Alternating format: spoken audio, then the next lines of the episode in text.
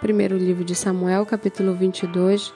Davi se esconde em Adulão e em Moabe. Davi saiu daquele lugar e se refugiou na caverna de Adulão. Quando seus irmãos e toda a casa de seu pai souberam disso, foram ficar com ele. Ajuntaram-se a ele todos os homens que estavam em dificuldades, os que tinham dívidas e todos os amargurados de espírito, e Davi se tornou o chefe deles. E havia com ele uns quatrocentos homens. Daquele lugar, Davi foi para Mispa, em Moabe, e disse ao rei de Moabe: Desde que meu pai e minha mãe fiquem com vocês, até que eu saiba o que Deus vai fazer de mim. Davi levou-os ao rei de Moabe e eles moraram com ele durante todo o tempo que Davi esteve naquele lugar seguro. Porém, o profeta Gate disse a Davi: não fique neste lugar seguro, vá e entre na terra de Judá. Então Davi saiu e foi para o bosque de Herete. Saul ficou sabendo que Davi e os homens que o acompanhavam foram descobertos. Saul se encontrava em Gibeá, debaixo de um arvoredo, numa colina, com a sua lança na mão, e todos os seus servos estavam com ele. Saul disse aos servos que o rodeavam: Escutem, filhos de Benjamim. Será que o filho de Jessé dará também a todos vocês terras e vinhas e fará de todos vocês chefes de milhares e chefes de centenas, para que todos vocês tenham conspirado contra mim? Não houve ninguém que me avisasse que o meu filho fez aliança com o filho de Jessé.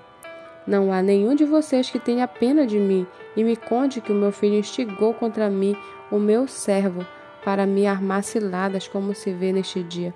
Então Doeg, o Edomita, que também estava com os seus servos, com os servos de Saul, disse: Eu vi o filho de Jessé chegar a Nob para falar com Aimeleque, filho de Aitube. A pedido dele, Aimeleque consultou o Senhor. Também lhe deu mantimento e a espada de Golias, o filisteu. Então o rei mandou chamar o sacerdote Aimeleque, filho de Aitube, e toda a casa de seu pai, a saber, os sacerdotes que estavam em Nob, e todos que vieram ao rei, Saul disse: Escute, meu, escute, filho de Aitube. Este respondeu: Eis-me aqui, Senhor. Então Saul lhe disse: Por que você conspirou contra mim, você e o filho de Jessé? Pois você lhe deu pão e a espada e consultou Deus a favor dele para que se levantasse contra mim e me armasse ciladas como hoje se vê. Aimeleque respondeu ao rei: e quem entre todos os seus servos é tão fiel quanto Davi, o genro do rei, chefe da sua guarda pessoal e honrado na sua casa? Por acaso foi essa a primeira vez que consultei Deus em favor dele? Não, que o rei jamais acuse este seu servo, nem ninguém da casa de meu pai, pois este seu servo de nada soube de tudo isso, nem, nem muito nem pouco.